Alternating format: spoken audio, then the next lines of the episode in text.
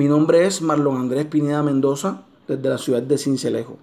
Mayo 3 de 2020. Jesús, la resurrección y la vida. En su humanidad, la muerte de Lázaro afectó profundamente a Jesús. Juan 11, 17 al 37. Jesús amaba a Lázaro, era su gran amigo y se encontraba muerto hacía cuatro días en el sepulcro. Estaba camino a Betania, cerca de Jerusalén.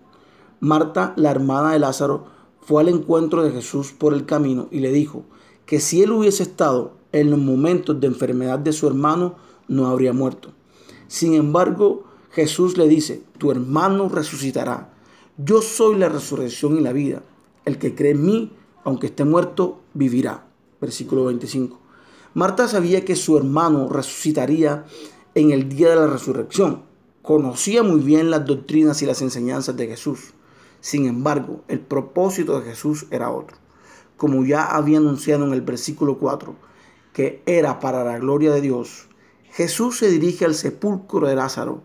Al ver llorando a María y sus acompañantes, se entristeció en espíritu y se conmovió. Verso 33.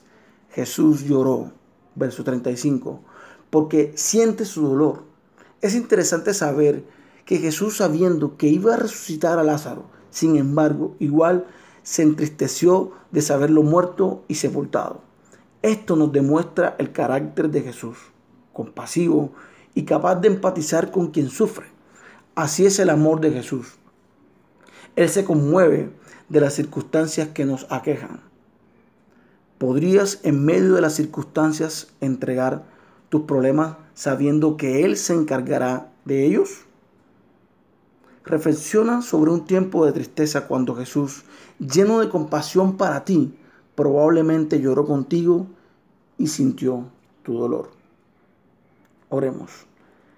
Gracias Dios por tu gran amor y misericordia. Ahora entiendo que tú me libras de todo mal. Descanso en ti. Amén.